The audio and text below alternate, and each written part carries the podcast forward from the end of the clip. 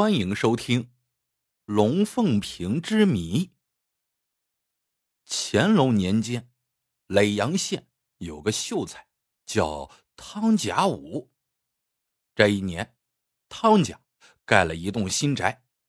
搬进新宅不久，这汤甲武就像变了个人似的，整日痴痴傻傻，茶饭不思，一坐一整天，不说一句话。人们都说他撞了邪了。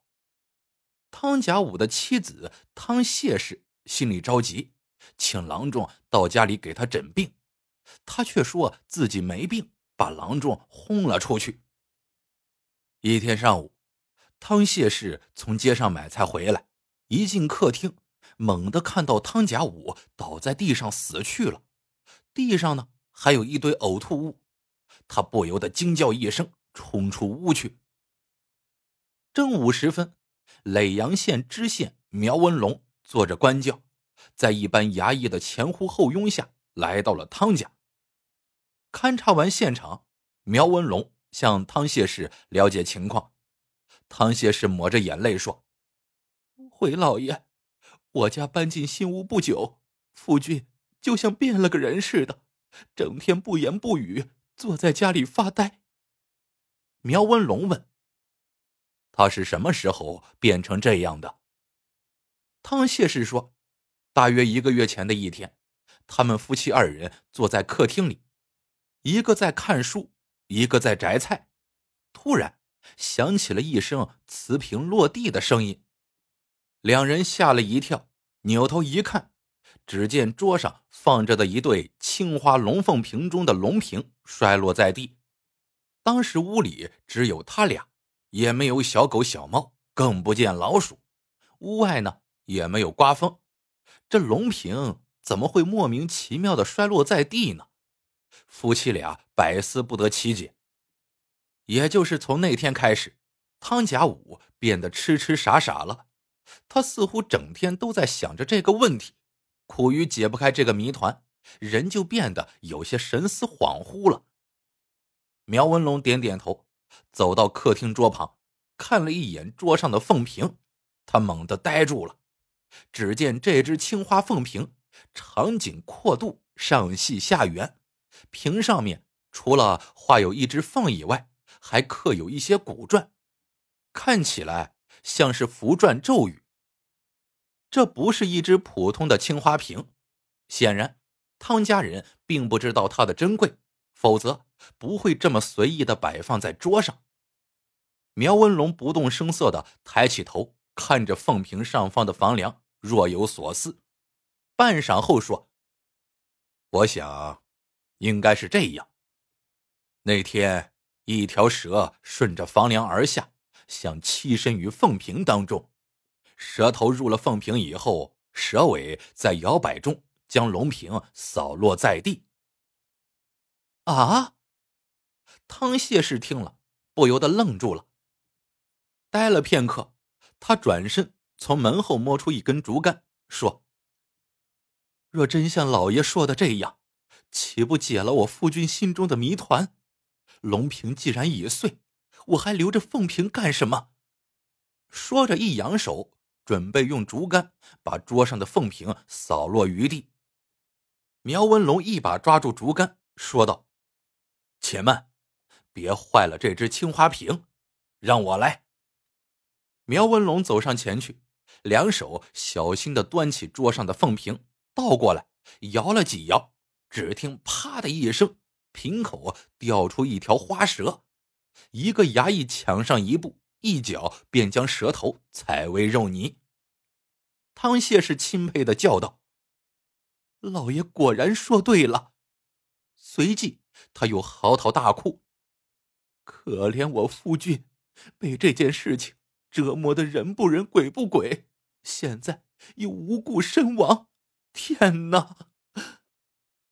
苗文龙把凤瓶小心放好，叹了口气说：“他这个读书人，遇到问题非要得到解答，可用书本知识又解释不了，于是走火入魔。”所以，说到这里，苗文龙心里一动，再次走到汤甲武倒地身亡的桌旁，抬眼细看上面的屋梁，新漆的梁是不会积留灰尘的。苗文龙细细一看，梁上有一小块地方未曾漆到，上面似乎还有一个小洞。苗文龙令衙役搬来一架竹梯，登梯而上，用手摸那小洞，手上沾了一些滑腻腻的东西，仔细辨认，那滑腻腻的东西竟然是蜡。苗文龙不禁仰天大笑：“哈哈哈哈！好个狡猾的家伙！”从竹梯上下来，苗文龙告诉汤谢氏，有人借油漆屋梁的机会，在梁上挖了一个小洞，里面装满了砒霜，然后用蜡封住。汤甲武坐在下面喝茶，热气上升，蜡化了，砒霜就洒在了茶碗里。汤甲武喝了茶水之后中毒身亡。说完，苗文龙从身上拿出一根银针。放进桌上的茶碗中，银针果然变了色。汤谢氏见状十分震惊，他说：“七公是邻村的周十五。”于是苗文龙当即派出衙役，把周十五拘往县衙。临走的时候，苗文龙对汤谢氏说：“你家龙凤双瓶，龙瓶已碎，我家呢正好有一只龙瓶。”可否把你家的凤瓶卖给我，配成一对？汤谢氏一听，赶紧抱起凤瓶，递到苗文龙手里，说：“若不是老爷出手拦着，凤瓶也早已被我打破了。老爷救下凤萍，这凤萍就是您的了，请拿走就是。只盼老爷早日破案，给我夫君昭雪。”回到县衙。苗文龙当即提审周十五，周十五不待用刑，便如实招来。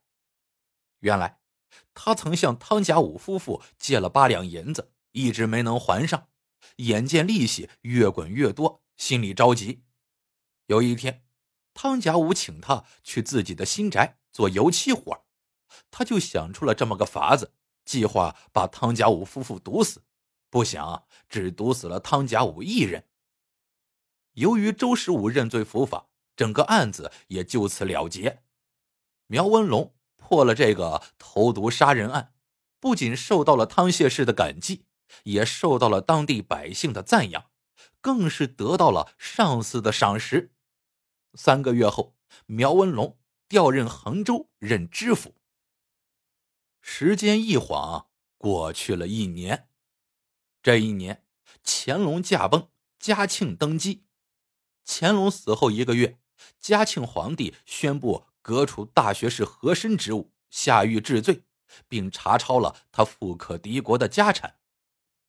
在抄没的家产中，嘉庆看到有一只青花凤瓶，乃是衡州知州苗文龙所送，不免略感惊讶。这龙凤瓶一般是成对送人的，苗文龙为何独送一只凤瓶给和珅呢？一旁的刘墉回奏道：“皇上可别小看了这只凤瓶，它可是天下独一无二的珍品呐。”嘉庆问刘墉：“怎么个独一无二法？”刘墉说：“回皇上，这种外凿皱纹的器物，都是湘西陈州秘制，工艺早已失传，现在能见到的几乎没有完整成型的。”唯有这只凤瓶是完整的。它最不为人所知的地方是瓶里内壁刻有图画。臣问过和珅，无论多么寒冷的天气，往瓶里注水，这水都不会被冻住。甚至在冰天雪地中，把手指伸进瓶里，都可以感觉出里面的水不是凉的。如果往瓶中注入热汤、热茶，在一天之内，也都像是刚刚在炉子上烧开似的。嘉庆大感惊奇，说：“这往瓶里刻图，怎么刻呢？”刘墉说：“回皇上，臣也不知是如何刻的。臣刚才说过，此项工艺已经失传。根据这个瓶的特性，臣大胆猜测，此瓶内壁刻有一幅火图，这水才不会结冰。嘉庆一听来了兴致，当即说道：“那就打破了它，来验证一下爱卿的猜测。”刘墉道：“皇上且慢，这凤瓶如今世上仅剩下这么一只，打破了就……”嘉庆一摆手说：“不打破，怎么知道你所言是真是假呢？”刘墉没法子，只得捧起凤瓶，啪的一声摔在地上，凤瓶当即碎为数片。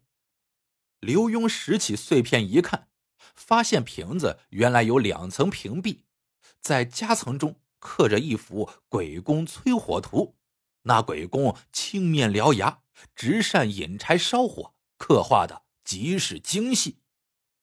嘉庆看后不由得连连啧舌，说：“原来是这么个不吉利的东西，摔了它，朕一点也不心疼。”还有这个送瓶的人，逢迎拍马，为官不正，朕觉得他多半有问题。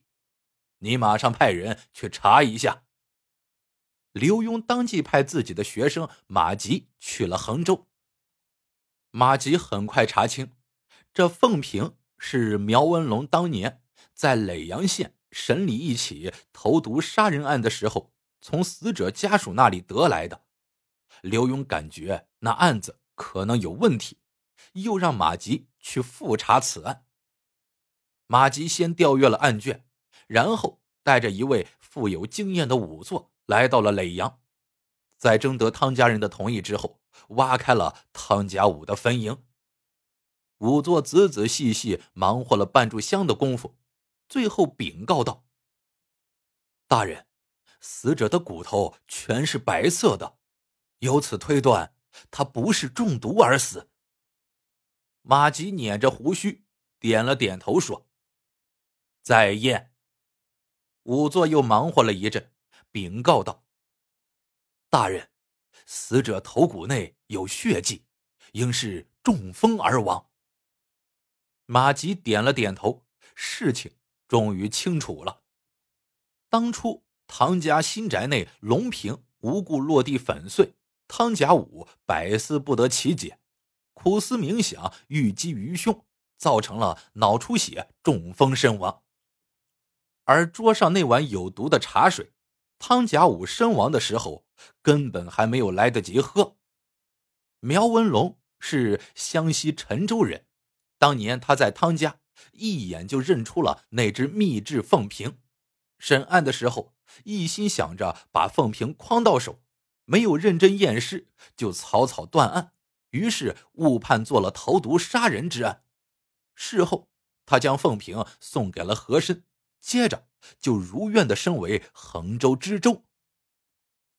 案子真相大白之后，嘉庆皇帝一律惩处了苗文龙。